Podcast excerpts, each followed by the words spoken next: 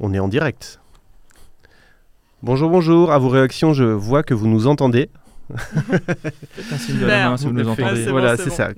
Clignez trois fois des yeux si vous ne nous entendez pas.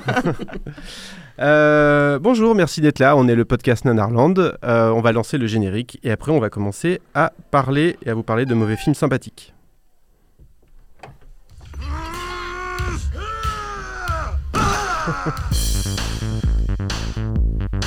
Messieurs, dames, je vous demande de baisser les yeux et de fermer vos gueules.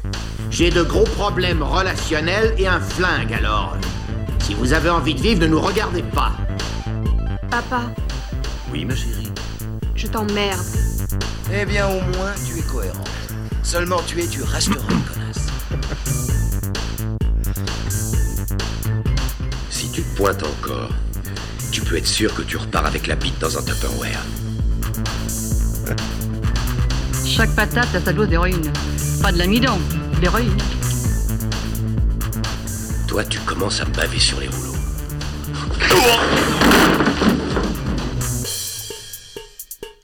Bonjour et bienvenue dans le podcast Nanarland, le podcast qui, à l'image du site dont il est l'excrois- l'excroissance sonore, euh, ne s'intéresse qu'aux plus beaux accidents du cinéma. Mais attention, pas n'importe quel type d'accident, on parle de films tellement ratés qu'ils en deviennent passionnants et hilarants. Euh, nous sommes ravis d'être en direct du Paris Podcast Festival pour traiter d'un thème qui, il faut bien dire, n'est pas forcément celui qui est le plus courant dans le monde du nanar, la puissance de la douceur. Mais on va y revenir.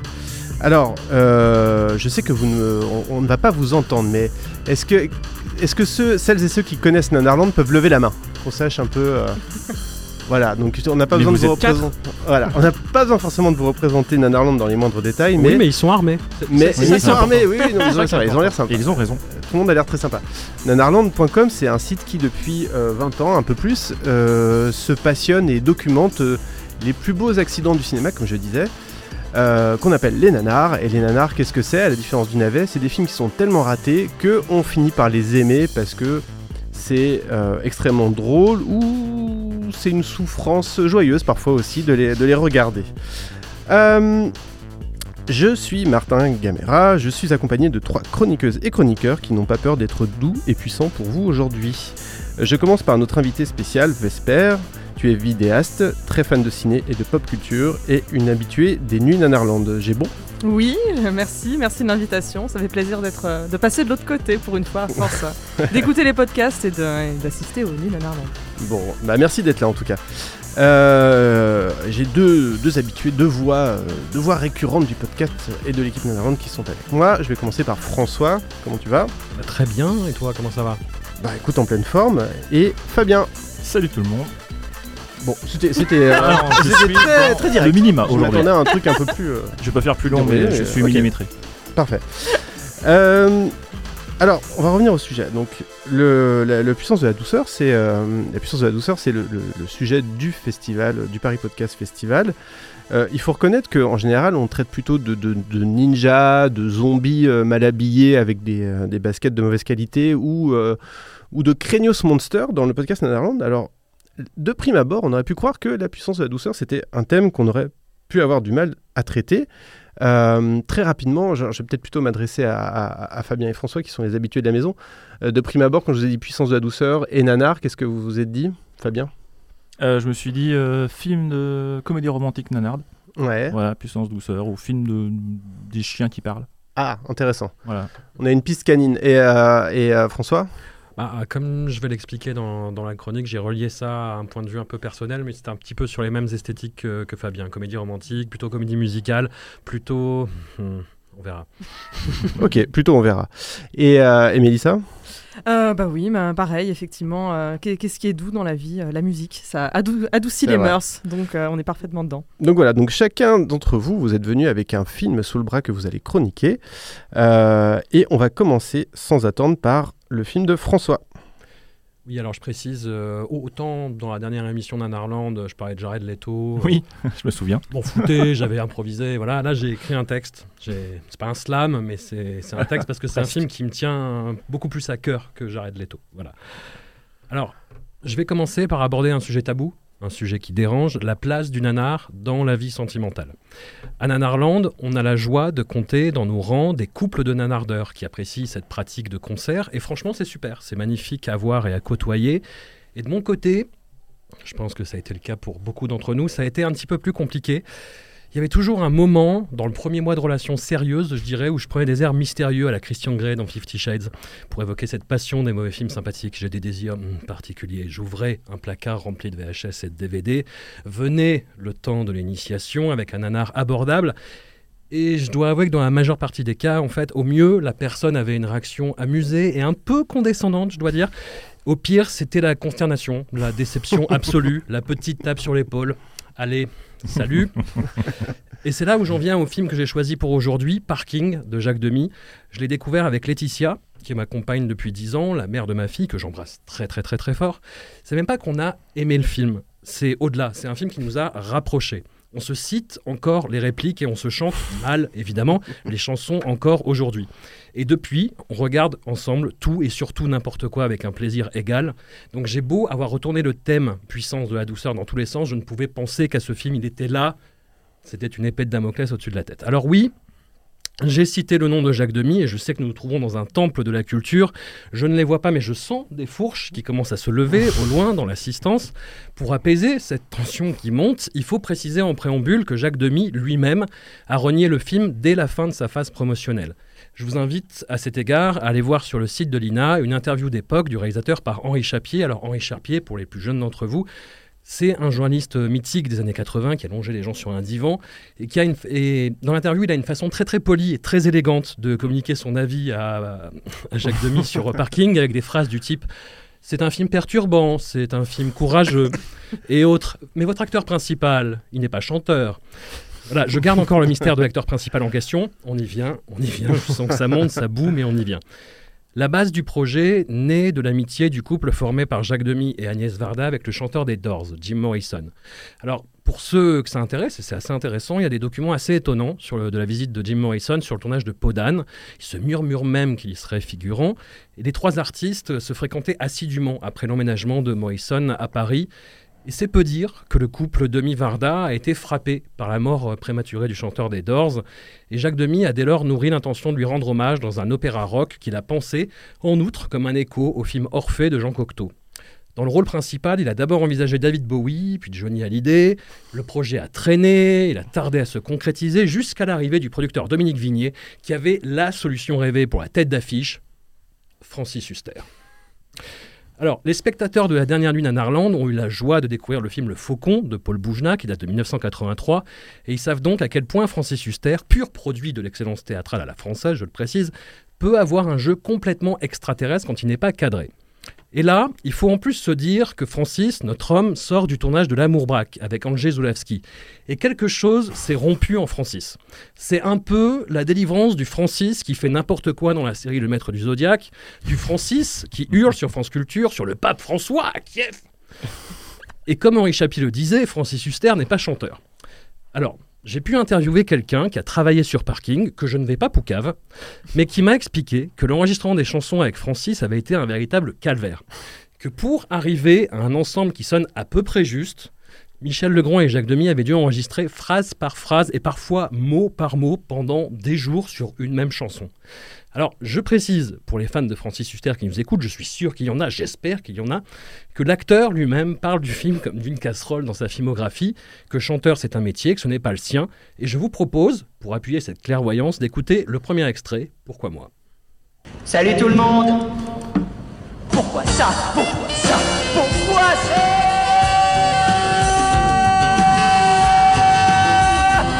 Non, non, arrêtez. Ça ne va pas. On reprend troisième, tu t'es approché de moi. Excusez-moi. Tu t'es approché de moi. J'ai eu peur, puis j'ai eu froid. J'ai senti venir le malheur. Pourquoi moi? Pourquoi moi? Pourquoi moi? Voilà. Alors là, il faut vous dire que ce que vous venez d'entendre, c'est le top du top du top de ce dont Francis est capable, patiemment enregistré pendant des jours et des jours pour arriver à un résultat un résultat. Pour expliquer aux auditeurs le, contexte de cet extrait, Orphée, une grande star du rock, répète pour son immense concert à Bercy et une électrocution causée par sa guitare qu'on a entendue à la fin de l'extrait, le- l'instrument se rebelle contre Francis, le précipite provisoirement aux enfers. Hadès, le taulier des lieux, interprété par Jean Marais pour le clin d'œil à Cocteau, le renvoie sur Terre parce que son heure n'est pas encore venue. Toujours vêtu de blanc et d'un bandana rouge, Orphée vit une relation passionnée, point d'interrogation, avec Eurydice. Il refuse les propositions d'une patrole de label, nommée Claude Perséphone, et il peut compter sur le soutien assez mou de son ingé son Calaïs et de son manager Aristé, joué par Gérard Klein, qui n'a jamais été aussi absent. Voilà, comme vous pouvez vous en douter à l'éclairage de ce résumé, il y a une tentative de greffe entre le monde du rock'n'roll et la mythologie grecque qui peut sembler incongrue comme ça et qui l'est totalement, on va pas se mentir. Il faut aussi parler de la vision toute personnelle qu'ont Jacques Demy et Michel Legrand du monde du rock, enfin de la pop. Musicalement, je parle sous l'autorité de, de Vesper, qui est fan. Je pense qu'on peut dire qu'il s'agit de la pire bande originale qu'on doit à leur duo. Tu... Oui, je pense. Oui, Ouais. merci. voilà, tant au niveau des paroles que de la mélodie. Et puis surtout, c'est pas du tout du rock en fait. C'est à peine de la pop, c'est tout au plus de la variété. Et le personnage d'Orphée n'évoque pas tant Jim Morrison que Francis Lalanne. Alors, pour nos auditeurs les plus jeunes, Francis Lalanne n'a pas toujours été un complotiste anti-vax, incapable de dépasser 2% des votes quand il se présente à une élection. Il a été au début des années 80 une véritable idole des jeunes qui pouvait encore, qui pouvait faire des concerts de 7 heures et il avait le même côté très gênant sur scène que Francis Huster dans Parking quand il fait des concerts. Mais pour vous donner un meilleur aperçu de l'univers musical du film, je vous propose d'écouter un deuxième extrait. C'est un bout de la scène qui se passe dans les coulisses juste après le concert triomphal d'Orphée à Bercy. Extrait Folie incontrôlable. Merci, merci à tous, merci d'être là, d'être venus si nombreux. Buvons à ton succès Bonheur et longue vie à toi, Orphée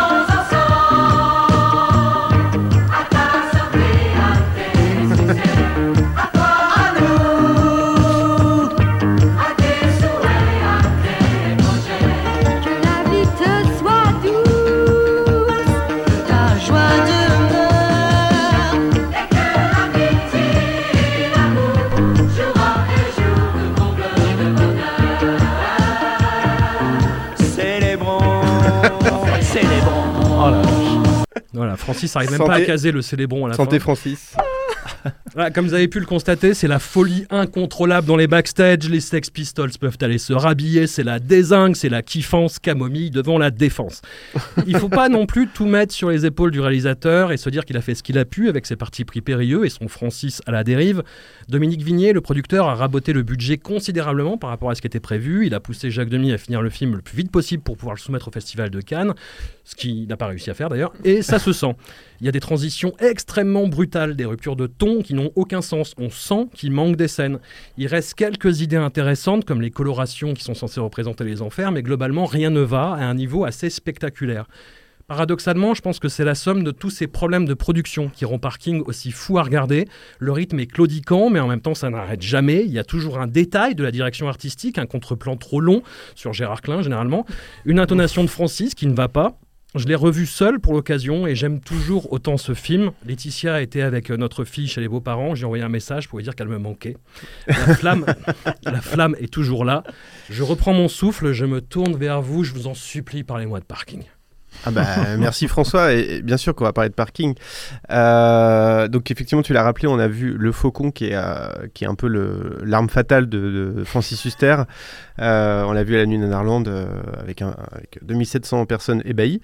Là, Parking, c'était un autre délire, euh, un, fi- un film d'enfer, on peut le dire, un film musical d'enfer. Et, et j'ai vraiment été frappé par effectivement le, le- les chansons qui sont... euh, très compliqué. Enfin, j'ai eu l'impression, j'ai l'impression que Francis Huster parfois essayait de chanter comme Claude Nougaro, mais avec- sur un registre beaucoup plus aigu. Et c'était vraiment très, très perturbant, mais en même temps très plaisant. Euh, et toi, Mélissa, t'en as pensé quoi du coup? Euh, bah, C'était une aberration de... que je n'avais toujours pas vu euh, Parking jusqu'à maintenant, parce que je suis à la fois fan de Jacques Demy, euh, ex-amoureuse de Francis Huster, et, euh, Oh, et fan de mythologie grecque. Francis Huster que j'ai rencontré lors d'une euh, d'une dédicace euh, voilà, à Nancy euh, exprès il y a quelques années, et qui s'est foutu de ma gueule parce qu'il a cru que je ne comprenais pas ce qu'il me disait à cause du bruit. Donc il m'a fait une dédicace où il, il disait euh, « Pour toi, Mélissa, qui est si vive ». Donc Ah, voilà, je me wow. suis fait burn par Francis Huster. Donc, euh, Si, euh, brisé. si tu avais déjà vu euh, Parking à ce moment, tu aurais pu lui répondre Orphée Eurydice donc, euh, donc effectivement, là, merci, merci François. Euh, Bah, gra- grâce à toi, mes, mes chakras sont enfin ouverts. Ils s'étaient pré-ouverts avec le faucon. Et, et là, formidable. Je sais que je ne serai plus jamais la même. J'ai pas compris ce que tu as dit, mais je n'ai pas compris tes choix de carrière non plus, Francis. Et toi, Fabien, alors, euh, Parking Alors moi, Parking, euh, je l'ai pas vu. J'ai Ah. vu des extraits musicaux. Et je pense que ça m'a suffi, euh, déjà pour, bien rigoler. Non, mais en plus, c'est marrant que on arrive à, à rater en fait les extraits musicaux dans une comédie musicale. Je sais pas, c'est comme rater qu'ils- effets pyrotechniques quand tu fais un film sur les pompiers. Je, voilà, Ils je ont fait ce qu'ils ont pu en fait. hein, Oui, euh, c'est ça. Et tout le long, je pense qu'il y, a il y a une autre façon d'apprécier le film, c'est tu, le- tu, tu le revois encore une fois déjà, et tu t'imagines David Bowie à la place. Non, mais Johnny Hallyday, ça aurait été cool aussi. hein. Johnny, ouais. ouais, à la limite. Attends, Pourquoi pas hein, Mais, euh, Mais il n'y aurait pas eu les impros un petit peu, Ouais. euh, un petit peu rock'n'roll, un peu de motocross de Francis, parce que des fois il y a des scènes qui sont complètement extraterrestres. Il y a une scène où il, il arrive dans un café et puis il regarde la nana, il fait un café, non pas de café. Oh puis si un café finalement. Et voilà, je parlais des répliques qu'on se dit souvent avec ma compagne, bah ça, ça en fait partie. C'est vrai que ça fait très théâtre, ça aussi. Ouais. Oui, Ouais. oui, bon. C'est bien. On, on- on pourrait parler encore des heures de ces films hystériques, mais euh, Oh. malheureusement, malheureusement, on en a d'autres à traiter, ou heureusement, je sais pas. En tout cas, euh, faites-vous plaisir, regardez Parking, quoi. Il n'est pas, il est pas hyper facile à trouver, il me semble, hein, mais euh, ça se trouve, ça se trouve- Tu me l'as demandé, ça m'a pris à peu près 30 secondes. Bon, ça se trouve. euh, je je voilà. ne vais pas sur le darknet non plus. Vous, hein. vous saurez où le trouver. Que Euh, Si vous tapez le nom sur Google, je pense que vous n'aurez pas trop mal à le trouver quelque part, ici ou ailleurs. Allez, un petit jingle et après on va changer d'univers.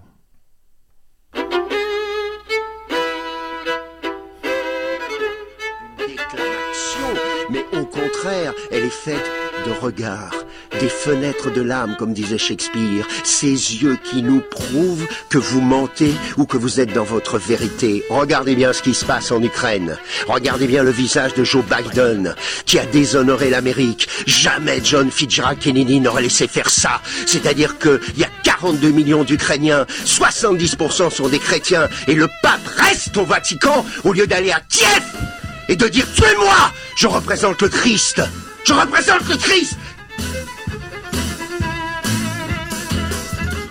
Vous le voyez pas, mais François euh, connaît euh, chaque réplique de cette, de cette, euh, intervention. François acquiesce. Euh, Fabien. Ah, quelle transition. De quoi, de quoi on va parler Merci beaucoup. Ah bah oui. Merci En parlant de cadeau. Christ. En parlant de Christ. Euh, bah écoutez, moi je vais changer de registre. hein. J'ai décidé de parler d'un d'un film qui colle au mieux euh, au, au sujet d'aujourd'hui. Euh, je vais vous parler de Top Dog. Parce qu'on parlait des films de chiens. Mais c'est pas n'importe quel film de chien, c'est un film de chien avec Chuck Norris. Donc. euh, Chuck Norris, une mascotte incontournable de, de Nanarland. Nanarland, qui- il faut- il faut voilà. Alors parfois, passage, est, est traité comme une figure du nanar, mais bizarrement beaucoup moins que d'autres stars de films d'action quand même. Il faut, faut lui remettre à- ça à son crédit. Mais bon, il mérite sa place tout de même. Euh, Top Dog, c'est un film de 95, euh, époque où Chuck Norris amorce un, un rapport un peu plus familial dans sa carrière. Auréolé par le succès euh, de Sidekicks en 92, un film qui a quand même assez bien marché. Il essaie de transformer l'essai donc avec Top Dog. Et puis plus tard, il, fera grossir son casier judiciaire avec Forest Warrior, euh, film qui est chroniqué aussi sur Nanarland. Où... Qu'on- dans le qu'on a déjà traité dans le podcast. traité dans le on, a, podcast. on a- on a hésité à en reparler aujourd'hui, mais qu'on l'avait déjà traité une fois, on s'est dit qu'on n'allait pas le retraiter. Tout à fait. Et du coup, je suis tombé sur Top Dog. euh, Forest Warrior, c'est un film qui mérite d'être vu juste pour la scène où Chuck Norris se transforme en ours. Bref, donc des films moins bourrins et moins, on va dire, politico-normés, euh, comme il disait à l'époque de la canon, donc à la fin des années 80. Du coup, de quoi ça parle Oui, de quoi ça parle, De quoi ça euh, parle de quoi Alors, ça parle Top Dog Le scénario des pas très avions, des compliqué. chiens c'est pas très compliqué, mais bon, je vais essayer de résumer ça d'une façon encore plus simple. Du coup, c'est deux flics, Reno et Lou. Euh, donc Lou est proche de la retraite hein, parce qu'il est grand-père. Euh, ils enquêtent sur une affaire d'attentat à la bombe à San Diego. Euh, les responsables les surprennent en pleine enquête et du coup Lou se fait tuer et Reno est grièvement blessé. Bref, quelques jours plus tard et après bien 15 minutes de film, euh, l'affaire atterrit dans les mains de Jack, alias Chuck Norris, qui est un flic pur et dur. Alors on sait que c'est un flic pur et dur hein, parce que sa maison est en bordel et euh, dans la scène où on le voit, en fait, il a la gueule de bois. Et Chuck Norris est un flic pur et dur qui travaille seul. Mais aujourd'hui, euh, son inspecteur, du coup son superviseur, euh, le force à s'acclimater avec un nouveau partenaire, Reno, qui est guéri de ses blessures. Extrait de la mise en condition par Martin. Où est-ce que tu veux en venir? Je m'amuse à comparer ton dossier avec celui de ton partenaire. C'est surprenant tous ces points communs. Une seconde. Quel partenaire? Tu sais que je travaille toujours seul. Pas cette fois-ci, Jack. Ah, ton nouveau partenaire. Elle? Non. Lui. Attends une minute. Si je ne veux pas collaborer avec un mec ou une femme, qu'est-ce qui te fait croire que je vais accepter un clébard Mais qui c'est celui-là? Rassurez-vous, ce n'est pas vous qui l'en veut, inspecteur Boyette. Wilder n'aime personne. Merci, ce sera tout, inspecteur.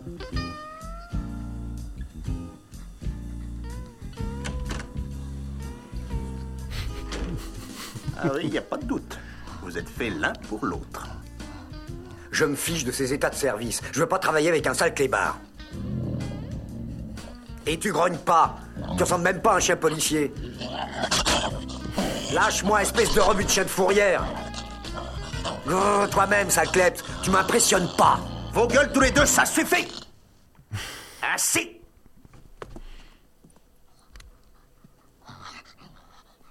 Bien le chien. Bien, Jack. Alors maintenant, tous les deux, je veux que vous fassiez équipe. Et c'est un ordre Mais c'est l'arme fatale avec un chien et Chuck Norris. Mais oui, parce que ce que je vous ai pas dit, parce que j'aime ménager mes effets, c'est que Renault est en fait un briard. donc un, un chien de race française, un berger de brie. Ces chiens donc très trapus à poils longs. Euh, voilà, si vous, vous, vous remarquez pas, enfin si vous Si vous n'avez pas de briard sous Si les pas yeux, de briard sous les ouais, yeux. pour euh, regarder Voilà, à quoi ça ressemble. Sinon, vous pouvez aller sur Google et donc, dès ce moment-là, on sait qu'on va nager dans, le, dans les eaux claires du, du buddy movie, un sauce frolic. Euh, donc, euh, dans la lignée des Turner et Hooch de Chien de flic avec James Belushi et son euh, berger allemand. Donc, il faudra accueillir dans cette petite famille Renault et Jack. Qui essaieront un canin KA de faire équipe. Ah, quel joli calembour. Accordé, Incroyable. accordé. J'ai fait toutes ces chroniques autour de ce calembour. Bref, donc rien de bien neuf sous le soleil, hein, hormis la nouveauté peut-être pour certains de découvrir Chuck Norris dans une comédie d'action euh, qu'il avait pourtant hésité à faire faute euh, de place dans son agenda parce qu'il venait de lancer sa série Walker Texas Ranger que tout le monde je pense connaît. Et pourtant, Pourtant, beaucoup de questions nous assaillent en regardant le film. La première, c'est est-ce qu'il fallait vraiment prendre un briard comme chien? Un chien certes sportif, mais pas très très expressif. Alors pourquoi le briard Alors, mon avis personnel, c'est parce que de loin, le briard, avec ses poils longs et un peu aéré de profil, a typiquement la même coupe de cheveux que Chuck Norris dans le film. À un moment, ils sont face à face et c'est bluffant. Euh, Est-ce qu'il fallait forcément inclure le personnage de Matt? Alors, c'est le petit-fils de Lou. Euh, le mec qui est mort au début du film, qui est propriétaire aussi du chien, alors en fait qui sert à rien, si ce n'est pour bien montrer que le film est pour les enfants, parce qu'il a strictement aucune scène intéressante dans le film.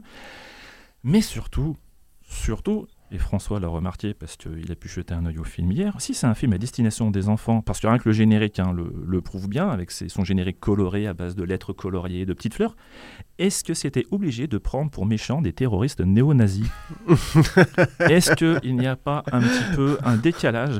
Parce que oui, en fait, l'enquête du film s'articule sur la recherche du prochain attentat, le lieu et le- la date, perpétré par des suprémacistes blancs. D'accord. Donc il aura lieu dans un parc, hein, carrément, un parc lors du congrès de l'unité des peuples, dans un climax incroyable qui ressemble à, au début d'une blague, qui commencerait par, je cite, un rabbin, un évêque et un imam sont coincés dans une voiture. Que fait Chuck Norris? Ils leur cassent tous la gueule. voilà. Évidemment. Donc on dirait une vaste blague, surtout à la fin où le SWAT débarque en tirant littéralement dans la foule pour tuer les terroristes, causant un vrai merdier. Et du coup, avant ça, il trouve quand même la date de l'attentat, mais la date de l'attentat sera trouvée par la mère de Chuck Norris. Par ce dialogue incroyable qui dit Moi, si j'étais eux, je ferais ça le 20 avril. Mais pourquoi le 20 avril, maman? Parce que c'est l'anniversaire d'Hitler, mon chéri, le 20 avril. A des Deus Maxina, vous en connaissez hein? Et ben moi, des, comme, des pareils, non, pas du tout. Alors, on en rigole, hein, on en rigole. Le problème, c'est que l'équipe aura affaire à un autre problème, euh, plutôt qu'une affaire de scénario, c'est que pas de bol, le film sort une semaine après les attentats à Oklahoma. Oui, c'est ce que j'allais dire, parce que c'est on Ah. était en pleine période d'attentat. Exactement, attentat perpétré une semaine avant euh, par des suprémacistes blancs, pas de bol, euh, qui va causer donc euh, le plus meurtrier, enfin ça sera l'attentat le plus meurtrier aux États-Unis avant le 11 septembre. Donc 600 morts, donc pas de peau une semaine après. Du coup, ça a un peu comme une nuit. alors à ce film-là, mais aussi à d'autres films qui avaient comme fond, toile de fond les attentats. Il y a une vraie remise en question sur les, les films qui sortaient un peu, un peu derrière. Bon, ça ne peut pas trop long en vouloir. Du coup, on va essayer de rester euh, quand même positif et, pas très chafouin parce que voilà, le film ne vole pas très haut, mais en même temps, euh, il a le budget pour pas trop décoller. Bon, Chuck Norris, il joue mal, mais il essaye. Il joue, il lève la jambe. Il, joue, il lève la jambe un petit peu, quand même. Voilà, il, il donne son quota de high kick. Alors il se bat contre des mecs déguisés en clown aussi. euh, voilà, Ouais. bon, pourquoi pas. C'est là qu'on essaye de voir un petit peu le, le côté un peu fun. Donc il joue mal, mais il essaye. Le chien, il joue mieux, mais lui, il essaye pas. Donc ça, c'est cool. Euh, les dimensions comiques donc, reposent sur le concept, évidemment, euh, avec une fin où le flic euh, est censé se lier d'amitié avec euh, son cabot. Sauf qu'ici, il y a une petite différence, c'est qu'à la fin, Chuck Norris, alors qui est probablement pas à l'aise avec les sentiments, qui est probablement pas à l'aise avec le fait de jouer les sentiments, euh, Il est probablement pas à l'aise en fait. du tout. Et du coup, il, se, il terminera un peu le film avec, en adressant un laconique, mais bref, euh, au sujet de Renault en disant c'est un bon flic finalement. C'est pas j'aime le chien, non, c'est un bon flic finalement en partant un petit peu au loin. Enfin non, ça finit pas comme ça, mais en gros c'est un peu son avis. Euh, film du coup euh, qui prouve que Chuck Norris ça reste Chuck Norris, hein, même quand il veut faire du sentiment, ça reste un dur. Et je trouvais que c'est un film qui s'adaptait très très bien dans la thématique du jour, hein, que- qui aurait pu être la douceur du chien, la puissance des poings. Euh, Top Dog, euh, que je vous conseille, hein, ça dure 1h20. Alors j'ai un petit, petit écart à faire peut-être sur le- la version VF et la version VO. En VF, ils ont supprimé un peu tout le côté euh, enfant avec un autre montage, et y compris dans le générique, qui est un générique beaucoup plus, euh, beaucoup plus bourrin, beaucoup plus rock'n'roll, avec des lettres en acier qui tombent, voilà, Chuck Norris et tout. euh, voilà. Je pense qu'ils ont dû changer un petit peu de, de cap euh, quand ils ont senti que le côté comique était assez mal, avec des, je le rappelle, des suprémacistes blancs néo-nazis qui ont des croix gammées tatouées sur leurs mains. Voilà. Ouais, mais c'est intéressant ce que tu dis parce que c'est, je trouve que c'est très euh, significatif de, de tous ces actionneurs des années 90 euh, familiaux qui étaient en fait hyper brutaux en fait. Quand tu regardais bien, euh, il y avait tout le temps. euh, Alors, il y y a des morts en- dans l'attentat. Alors, Chuck Norris ne tue pas vraiment les méchants, il les arrête quand même. Donc, c'est d'où Ouais. le côté un peu moins violent, ce côté un peu familial, mais il lève la jambe. Mais euh, oui, oui, après, c'est. Non, mais il y a euh, quand même des gens qui se font tuer. Il y a, il y Ah, il y. Dès le début, il y a le loup euh, qui se fait tuer. Il y a, il y a une poursuite en voiture. Il y a des, il y a des bonnes vieilles poursuites en voiture avec des voitures qui Il balance explosent et le- des gens qui meurent. Il balance le canef de loup dans la flotte et il Ouais. balance le, Il balance le chien. Il Le balance chien. le chien dans la flotte. J'étais il outré. balance le chien, alors qu'il est balancer un, mannequin un chien. Là, Ah, je bah, mannequin. Non, mais c'était, c'était, c'est le, le- le divertissement familial dans les années 90, c'était quand même beaucoup plus brutal que, que ce qu'il est maintenant. Il se quoi. posait moins de questions. Il se posait moins de et ça questions. se voit quand même bien dans ce film-là Ouais. où- Mais la scène où le SWAT débarque au milieu du parc en tirant euh, sur les néo-nazis déguisés en Mmh. techniciens, tu dis, mais s'il n'y a pas des, des civils qui se prennent pas une balle dans la tête au passage, c'est un miracle. Et voilà. Mais euh, Après moi, la, après moi, la scène où il tabasse les clowns, j'étais d'accord. hein, personnellement. Voilà, ça- après, c'est un point de vue personnel. Mais oui. Euh, Les clowns méritent d'être tabassés. hein. C'est mon avis personnel. beau- s'excuse s'il y a des clowns qui nous écoutent. euh, C'est pas voilà. S'il y a des clowns fans En de fait- Francis en fait, Huster, on on fait- s'excuse deux fois. voilà, en fait, on, en fait, on fait, on fait des blagues, mais en vrai, on aime tout le monde. Non, oui. Euh, Mélissa, tu l'as pas vu, mais je sais que tu as vu la bande-annonce. Oui. Et est-ce que ça t'a donné envie de le Ah voir? oui, oui, oui, clairement. Ah oui, et là, euh, mais justement, on voit le clown très très vite. Donc, Oui. euh, il y a une petite punchline où il dit Bah oui, euh, voilà, c'est ton heure bozo. euh, et c'était c'était incroyable. C'est- très proto euh, C'est la seule Nolanesque, blague de hein, clown c'est- que tu peux faire. Mais c'est bon parce que du coup, j'ai la liste de films de chiens. Dès que le chien meurt, je peux pas le regarder. Donc là, maintenant, je sais que le, Ah. le chien s'en Je suis sort. tombé sur l'interview du, du dresseur de chien. Il a bien précisé que ce n'était pas un chien, bien sûr, c'était bien une mannequin, un mannequin de chien. Ils n'ont pas pensé chien à la flotte, ça me rassure. ce, ce message très drôle du monteur du film euh, qui avait pour consigne en cas de doute, euh, tu montes, tu bloques sur le chien et pas sur Chuck Norris. Et toi, François? Tu Oh, l'as vu, euh, tu l'as, tu l'as grand vu hier, film, tu regardé hier Ouais. Non, bah, après, il y a des, des- des questions sur l'implication euh, actorale de, de Chuck Norris au fil du temps, euh, pour avoir vu des films du début des années 80. Alors, ça m'a fait penser un petit peu à, à, une version familiale de Œil pour Œil, qui est un, Mm. un film où, pareil, euh, Chuck Norris est un flic euh, un, un peu dur à cuire, qui n'aime pas avoir de partenaire et à qui on en colle un. Tout à fait. Et, euh, Un bah, scénario assez, assez rare, d'ailleurs, dans le cinéma des années 90. assez hein. Bah, dans Œil pour Œil, on lui met un. Je crois que c'est un latino qui là est remplacé par un chien, c'est-à-dire l'amour de Chuck Norris pour les, pour les latinos. Et hum, non, et, est toujours dans la même gamme de jeux. Et moi, j'étais, ce qui m'amusait beaucoup, c'est les scènes comiques avec euh, la mère de Chuck Norris. Oui. Tu vois que ça ne fonctionne pas du tout et qu'il est encore plus mal à l'aise que d'habitude. en fait. il, il est pas à l'aise. Et pourtant, il, il avait un professeur tous les jours sur le tournage. Enfin, il se donnait du mal quand même. Il avait envie de Bien faire, ce qu'on peut pas lui, lui reprocher. Mais voilà, c'est pas du tout quelqu'un qui est fait pour ça. Quoi. C'est la lignée de ces grands karatékas qu'on prenait pour des, ses prouesses martiales plus que pour son talent d'acteur. Quoi. Mais après, encore une fois, il lève la jambe dans Forest Warrior. Mais il fait carrément. vraiment. euh, Enfin, c'est, Ouais. il arrête une tronçonneuse à la main, ce qui est Oui. cool. Il se transforme ce qui est en cool. ours, ce qui est cool. se transforme en ours. Mais il ne lève plus la jambe. Voilà. Tu vois, c'est fini. C'est fini à partir de là, ouais. Mais non, même dans Walker Texas Ranger, de temps en temps, il va un petit peu la jambe. Alors de moins en moins au fil des saisons, Hmm. parce que forcément il y a de l'arthrite, mais euh, non, non, euh, c'est quelqu'un de. Je vois, que, je vois que tu as regardé toutes les saisons de Walker Texas Ranger. Et je, Au moins un épisode par saison, ça suffit pour Je faire te- un fil rouge. je te félicite. Je sais même plus combien il y a eu de saisons de Walker Texas Ranger. Je ne sais pas, mais. euh, je Beaucoup dirais trop Beaucoup trop, ouais, Beaucoup ouais, trop, c'est ouais, c'est ça. trop. Il n'y a plus que le personne nombre au Texas, de hein, du beaucoup coup. trop. hein. Il n'y a plus de malfrats en Texas, ils sont tous en prison. Ouais. grâce à- Non, mais il y a eu tellement de rediff que t'arrives plus à réaliser en fait à la fin si c'est les mêmes épisodes euh, qui ont été. Mais en fait, je crois que c'est comme, euh, c'est comme Mr Bean, on a l'impression Ouais. qu'il y a 50 épisodes, en fait il y en a 12. Oui, c'est non, comme- mais c'est Et ça, Walker tu Texas. Ranger, ça, ça doit être pareil. Dans la série des années 80, c'était comme Manimal. Manimal, en fait, il y a eu que très peu d'épisodes. T'as l'impression que ça durait 4 ans. En fait, il y avait que 12 épisodes, mais qui étaient rediffusés ad vitam aeternam. Ah, c'est exactement ça. Bon, eh ben, merci beaucoup Fabien. Euh, De rien. là, j'ai pas de jingle avec un chien qui s'énerve sur Kiev ou des trucs comme ça, donc je suis désolé. Sur mais, le euh, mais du coup, on va, on va passer sans transition à la, à la chronique de Mélissa. Oui, et bien effectivement, pour euh, clôturer ce podcast, euh, j'ai choisi un film que j'ai découvert très récemment, à la dernière euh, nuit d'Anarland. Euh, celui que j'attendais le plus de la nuit, après Le Faucon, vrai film, euh, Vrai bien film. évidemment. Et euh, ben, ce film, c'est euh, Beamstars, ou euh, The Apple, en version originale, car euh, rien de tel qu'une secte et de la musique pour évoquer la puissance de la douceur. Euh, en effet, j'ai une passion dans la vie euh, que certains qualifieraient de plaisir coupable, et ce sont les comédies musicales. Euh, donc voilà, au- autant vous dire que lorsque j'ai appris qu'une comédie musicale par Menahem Golan, Monsieur Cannon himself, allait être diffusée en version karaoké sur l'écran du Grand Rex, mon sang n'a fait qu'un tour. Euh, c'est donc en toute logique que je me suis endormie à 4h du matin au bout de 10 minutes Ah oui. sur l'épaule de mes voisins de rangée, euh, que j'embrasse, euh, en ouvrant les yeux de temps en temps avec l'impression de vivre un rêve un peu fiévreux. Euh, ah oui, alors je t'in- je t'interromps euh, rapidement parce que c'est vrai qu'il faut expliquer pour les gens qui connaissent pas ce que c'est qu'une nuit nanarland. Une nuit nanarland, c'est c'est une nuit où 2700 personnes sont serrées euh, dans le Grand Rex pour regarder des nanars, euh, des bandes annonces nanars, des extraits de nanars toute la nuit. Et là, le clou du, enfin le clou du spectacle. Il y avait, il y avait plein de clous du spectacle. Il y a eu le faucon, il y a eu plein de choses, mais bref, il eu Tune Tartkin. Mais voilà, il y a eu cette version de de de, de Beamstars euh, d'Apple en version en version karaoké euh, à 5h du matin. C'était quand même quelque chose. Et voilà, effectivement, comme d'habitude, je ne tiens pas une nuit en entier. Donc je- Donc, euh, Personne ne euh, tient. ouais, une nuit c'est en assez, entier. c'est assez compliqué. Donc je l'ai donc revu en bonne et due forme pour la préparation de ce, euh, de ce podcast. Donc trêve d'anecdotes, euh, Beamstars donc, est un film musical sorti en 1980, réalisé par Menahem Golan. Donc je ne vais pas faire l'affront euh, de le présenter pour les auditeurs du podcast euh, Nanarland, mais si jamais euh, dans la salle certaines personnes se sont trompées en pensant voir Bilal Hassani, je vous fais un petit résumé.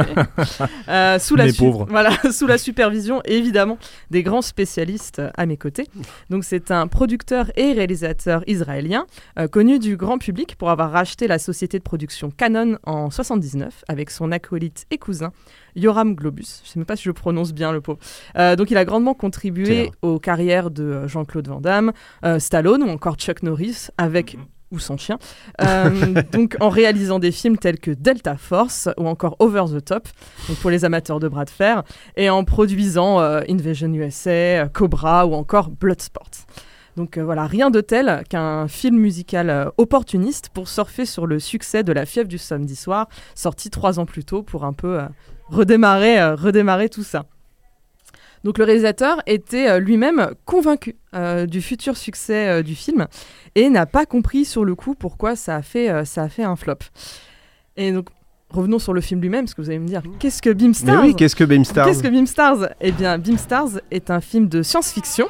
Dirons-nous comme ça, d'aucuns diraient d'anticipation, euh, où l'on suit, où l'on suit deux chanteurs, Alfie et Bibi, euh, donc aucun jugement sur les pseudos, mais un peu quand même, euh, qui étaient en passe de gagner l'Eurovision du futur, donc c'est l'Eurovision du monde, donc encore, encore pire que maintenant. Ce qu'on a là, mais fois 100. un Le peu. Mondovision. Le Mondovision. Ah, Est-ce que c'est, on peut dire que c'est l'Eurovision fasciste C'est, on peut, on peut dire que c'est l'Eurovision oui. fasciste, où en fait tu gagnes par L'Eurovision, quoi, tu rapport. Oh, Ça suffit, ça attention, dénonce, ça dénonce. attention. Ça dénonce trop. Où en fait l'équipe qui gagne est celle qui a le, qui génère le plus grand euh, nombre de battements par minute, ça, battements de voilà, cœur. enfin battements de cœur de, de Mm. BPM euh, dans le public. Donc euh, je préfère pas savoir comment ni pourquoi. c'est voilà, laiss- laissez-vous, laissez-vous porter. Et en fait donc euh, ce, ce- ce couple euh, devait gagner. et ils, ont- ils échouent et ils sont battus euh, par le Boogaloo International Music, BIM, enfin par, euh, par leur poulain en tout cas. Donc on comprend très vite qu'il y a, qu'il y a tricherie, euh, évidemment, car il y a, tou- il y a toujours tricherie, hein, toujours complot quelque part. Car euh, le dit euh, monsieur Bougalou, donc le patron du label, C'est pas n'importe qui. c'est pas n'importe qui, c'est Satan. Voilà, donc rien de moins que Satan. Satan barbu avec des paillettes, mais Satan, Satan quand même. Et il a la main mise sur absolument tout. Donc évidemment, c'est la bande-annonce en français de Surcroît qui en parle le mieux. Alors, par- pardonnez-nous pour la qualité un peu moyenne de, de l'extrait. 1994, une seule puissance gouverne le monde, le BIM.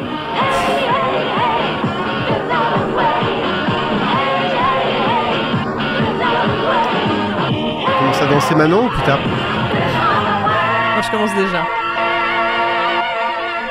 Le BIM, c'est le succès assuré. Alors on enchaîne. Je veux que vous libériez mon ami Bibi de son contrat. Chin. Mais où est-elle?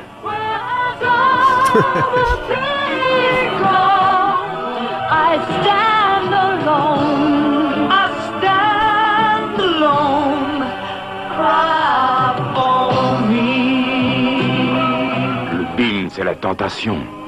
Croc, croc. Croc, croc, croc, croc. Euh, je trouve ça merveilleux qu'on ait deux films d'enfer musicaux. Mais oui, il y a un lien c'est génial. incroyable. Et d'ailleurs, juste, je rebondis sur la chanson qu'on entend le slow. Lors de la nuit Nanarland, les gens dansaient. Il y avait Oui. des couples qui se sont mis à danser euh, Oui. au milieu. Les gens sont fous. Alors, j'ai même cru comprendre qu'il y a eu une rupture pendant Beamstars. Oui, apparemment, il y a eu un couple qui Il y a une rumeur qui. Voilà, bon, je sais pas. Enfin, faut Pendant la fin du On- film, apparemment. C'est extrêmement improbable comme. Il comme se passe euh, tellement de choses pendant ces nuits que- que- Comme... Bref. Le, ouais, le ouais. disco-fascisme, c'est un vrai problème. hein. C'était- C'était le film de trop, peut-être. Voilà. Et je me suis réveillée pendant le slow, euh, effectivement, et euh, tout le monde avait sorti son... Enfin, tout le monde. Les gens réveillés, donc 10% de la salle à peu près, avaient sorti son téléphone portable pour faire un peu de la musique, enfin de la, de la lumière, pardon, euh, comme en concert, donc c'était très beau. Donc effectivement, vous l'aurez compris, euh, Monsieur Bougalou, euh, incarné encore une fois, je navré si j'écorche son nom, euh, Vladek Shebeil, que les bondophiles d'entre vous connaissent pour son rôle dans Bon baiser de Russie, a réussi à faire signer à la naïve Bibi un contrat lui garantissant eh bien, une carrière à succès, évidemment, hein, comme, euh, toutes les, comme toutes les pop stars. Euh, donc son contrat est donc littéralement un pacte avec le diable, où la subtilité est de mise et où tout le monde, euh, bah, dans les enfers, porte un slip et où on voit Bibi dévorer, dévorer sa grosse pomme. Ah, mais on voit son cul en plus, je crois. Au mec, à un moment, Oui, il est de dos. oui, oui, oui, oui, on voit a- son Il y a cul. un plan Ray. Mais oui, d'accord. Ah ouais, ouais, il y a un vrai, il y a un Très, vrai très plan bien. Ray. Un plan Tout- sif, Tout comme bon film, Ouais, tout Très, bon très film a un plan sif. Incroyable, incroyable ce plan. Euh, donc effectivement, Alfie, lui, euh, c'est un... C'est un gros cerveau euh, et il refuse l'offre, mais il se retrouve ostracisé car toute la ville désormais porte l'insigne BIM qui est obligatoire. Et si vous vous demandez ce que c'est, c'est juste un petit sticker holo- holographique en forme de triangle que certains portent en boucle d'oreille ou sur leur t-shirt ou sur leur front. Ils en portent un, ils en portent plusieurs, c'est tout dépend. Chacun, chacun juge euh, comme, Il, y a- il y a- comme il y il a- veut. il reste un petit peu de place pour euh, l'individu Oui, dans cette société, euh, dans cette société du BIM. Il y, a- il y a de la couleur en plus, hein, donc c'est- Ouais. c'est vraiment voilà, le club de mode hein, cho- choisi à chaque fois. Si tu le portes pas, je crois que tu as une amende en plus. Exactement, c'est ça, c'est ça, c'est ça. C'est tellement obligatoire qu'il y a la, la police du, la police du BIM euh, qui, qui est, qui est là et euh, ils ont donc l'heure du BIM où euh, eh bien euh, tout le monde, donc euh, les badauds, les chirurgiens, les flics, euh, tout Les qui vous voulez, voilà, ça arrête tout ce qu'ils font euh, pour s'adonner à une petite chorégraphie. Euh, L'heure du donc, BIM, donc. on rappelle, donc c'est l'heure du BIM, un peu comme dans 1984 quand tout le monde a, acclame Big Brother, sauf que dans Beamstar, ça ressemble à ça.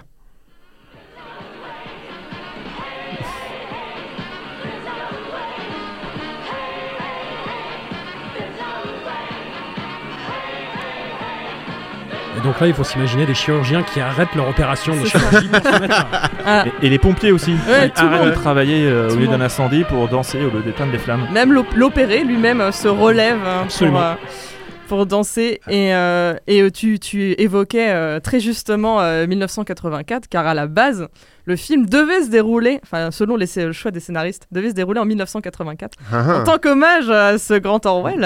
Et, euh, et c'est le réalisateur lui-même qui a décidé de, de placer ça en, en 94, euh, 10 ans dans le futur, pour que ça nous paraisse euh, que un peu plus Ah ouais, c'est un peu le côté, c'est genre, c'est comme tu sais, les- dans Spinal Tap, euh, ouais, moi mon Ouais, bouton il va jusqu'à 11. Oui. Ça pas plus 10. fort que 84. Bah, moi je vais pas à 84, je vais à 94. Donc effectivement, après moult péripéties, euh, incluant donc une scène de sexe incroyablement malaisante à la milieu- au milieu du film pour remplir le cahier des charges, Alfie et Bibi se retrouvent et euh, rejoignent euh, des babos vivant en autarcie. Un an et un bébé plus tard, Monsieur Bougalou retrouve euh, Bibi et lui réclame 10 millions de dollars pour rupture de, de contrat. Ils sont finalement sauvés par Dieu lui-même, qui les emmène dans le ciel à bord de sa Cadillac volante. Et je Yep. vous jure que tout ceci est vrai. Oui, c'est vrai, c'est vrai. C'est là où beaucoup de gens se sont réveillés pendant la nuit nanarlande et se sont demandé si ils étaient toujours dans la- au Grand Rex ou s'ils étaient pays des rêves. Ailleurs, Fabien ben, s'est réveillé pendant la scène du cul, apparemment. Oui, euh, non, mais moi j'ai complètement euh, dormi avant et après. Je- voilà, on m'a réveillé pour la scène du cul. Ouais, je, me... ah, ouais, je me suis réveillée pour la Cadillac. euh, Effectivement, c'est venu, c'est venu tout seul porter. Chacun hein. ses priorités. Donc au final, ça donne quoi Euh, J'ai aimé chaque minute passée devant euh, Beamstars, qui a déjà l'intelligence de ne durer qu'une heure trente, euh, du look de ces comédiens tous plus caricaturaux euh, et recouverts de paillettes euh, les uns que les autres. Euh, je suis assez déçu pour le coup que le futur ne ressemble pas à ça. Et, euh, on est tous, on est tous. hein. mais je suis sûr que j'aurais fait des ravages aux soirées de Monsieur euh, Bougallo. En tout cas, ça crève les yeux que c'était tourné à Berlin, ce qui rajoute un petit cachet à ce futur imaginé à la fin des années 70. Que ce soit au niveau de l'architecture, euh, de, des, des- des- des panneaux qui n'ont pas été corrigés, ou alors euh, des moustaches, évidemment. et, et le pire dans tout ça, c'est qu'en revoyant, voyant, revoyant comme on veut, hein, le film chez moi, euh, bah c'est ça, je trouvais que certaines scènes prises hors contexte trouveraient du sens. J'avais vraiment cet espoir un peu naïf, Euh, mais en fait pas du tout, et je trouve ça encore plus beau. Et évidemment, pour couronner le tout, je pense que je suis vraiment dorénavant en plein syndrome de Stockholm, car je, à force de réécouter les chansons, je commence à en trouver certaines un peu catchy. oui, oui, oui, mais ça, c'est- ça, ça, ça fait tout le temps ça Mm. avec les nanars musicaux. C'est incroyable. Et à ce sujet, le film, a- quand il était présenté à la Nuit Nanarland, euh, à travers une anecdote absolument incroyable à base de vinyle, donc peut-être que l'un de vous euh, souhaiterait la raconter. Ah Tu- non, moi j'avais, euh, euh, j'avais une, il y avait le truc sur la fin alternative Ah là, oui. qui, est, qui est intéressant aussi. Bah alors, mais je, je raconte le vinyles. vinyle et puis je te, je te Ouais. laisse raconter la fin. Euh, donc c'est lors de l'avant-première à euh, Los Angeles, euh, des vinyles de la soundtrack ont été euh, distribués aux invités. Et euh, bah, le film, ça, enfin, ça s'est tellement mal passé que les gens lançaient les vinyles sur l'écran comme des frisbees. donc ils ont arrêté de le faire pour les projections d'après. Et euh, bah, je sais pas, l'un de vous deux, euh, François ou Fabien, vous voulez parler de la, la fin Alors, je, alternative je sais plus, il y avait euh, la, dans la VF, je crois, il n'y a pas la fin totale. C'est ça, en la ça, il y a Cadillac. 30 minutes en moins, je crois. Voilà, qui n'existe pas et qui sont dans la VO. Mm. Mais en plus, euh, elle en a très bien parlé, il y a la Cadillac qui vient du ciel et après tu as tous les hippies qui Oui, montent ils vont dans le le ciel. ciel, Ouais. ce qui ressemble étrangement à un suicide collectif quand même. Oui, oui, oui, bah, on Et pourrait. je me dis, en euh, fait, ça se termine un peu comme ça et c'est hyper chaud quoi. On Euh, pourrait faire encore des, du, du, du théorie crafting sur cette fin. Mais On ouais, demande ce c'est qui s'est vraiment passé. Mais... pété de, de hippies qui montent dans le ciel euh, dans une Cadillac pour rejoindre Dieu. Euh, bref, non, non, mais c'est. Mm. Moi, c'est un film que j'aime beaucoup en plus, mais vraiment quoi. Je... Bah ouais, ouais, moi Sur- aussi. euh, Ça drôle de je- Stockholm sans doute, mais oui. Mais le, le, en fait, le monde du BIM, ça avait l'air quand même vachement mieux que le monde de, de, de Top, comme, enfin, où ils sont habillés en blanc, ça a l'air un peu ennuyeux. Oui, ils sont dans une cave et tout. C'est- pas très très cool euh, finalement. ouais. C'est, c'est- en fait, c'est presque un film qui te fait le qui te fait le- la promotion du, du Du fascisme, disco-fascisme. ouais. Mais c'est en disant plus. regardez le disco-fascisme, c'est J'ai- beaucoup plus drôle que de vivre à la campagne. Une euh, amie qui est venue me voir à la fin de la nuit Nanarland en disant, mais en fait, euh, comme type de film, euh, Beamstar, en fait, c'est une discopie. Oh, Oh, écoute. Ouais, on pourra jamais Ouais. faire mieux que Merci, ça. Voilà. Et donc, je remercie Et tu Amélie. sur un salut nazi en plus. Merci à ton ami. Non, non, j'ai pas fait. Je fais, je fais- Voilà. Attention, c'était Amélie. pas. Ah, c'est ah, c'est- Amélie qui a trouvé ça et Amélie, je, je te remercie et je te crédite pour cet incroyable euh, génie. Après, on, on rappelle souvent en fait dans Nanarland que ce qui fait un bon nanar, c'est le décalage entre les ambitions, le- la volonté de départ et le résultat final. Et bah, comme, comme tu l'as dit, euh, Vesper, le, Menahem Golan croyait beaucoup au projet. Enfin, Mm. mais après, il faut, il faut se dire aussi que c'est le premier film que Menahem Golan tournait aux États-Unis et qu'avant ça, il avait une grande carrière de réalisateur en Israël où il a réalisé quelques-uns des plus gros succès, Succès, oui. du pays. Les énormes cartons, il a ouais. fait un espèce de- d'American Pie Ouais, israélien un des années movie, 70, si vous arrivez à vous imaginer ça. Beaucoup de mots-clés. Et qui a cartonné, a, euh, je crois que plus de la moitié du pays est allé le voir en salle. Enfin, c'était. Voilà, Madame Golan arrivait avec un palmarès déjà impressionnant en se disant les États-Unis, formalité. Hmm. Je sais ce qui marche aux États-Unis, Ça, va bien se passer, je vais Ouais. faire ce film, ça va, ça va cartonner. Et pas du tout. et pas du tout. Voilà. Mais, euh, ouais. mais bon, ça a cartonné dans nos cœurs, c'est le principal. C'est ça. C'est que euh, ce qu'il faut se dire, c'est que grâce à ça, en 2022, euh, au Grand Rex, on a eu une espèce de- d'épiphanie collective devant Beamstars. Et je pense que rien que pour ça, on le remercie. Et moi, je vous remercie de- d'être venu aujourd'hui euh, parler euh, nanar, puissance et douceur. Merci aux personnes qui nous ont écoutés en direct. Merci. Euh, Ah, on, on a vous des entend pas, applaudissements mais on n'entend pas, mais voit, on- voit. Voilà, on, On fait des on voit les lumières vertes sur vos casques et, et merci. Ah, on entend les applaudissements. Et ça fait, ça fait merci très, beaucoup. ça fait très Beamstars d'ailleurs. applaudissements. Ouais, ça, fait très, ça fait très dystopique comme, ça, comme ça nous fait très Si plaisir. vous avez aimé l'émission, faites des flips arrière. Allez, un peu de Beamstar et puis quand la musique sera finie, nous serons partis. À bientôt, merci. À À bientôt.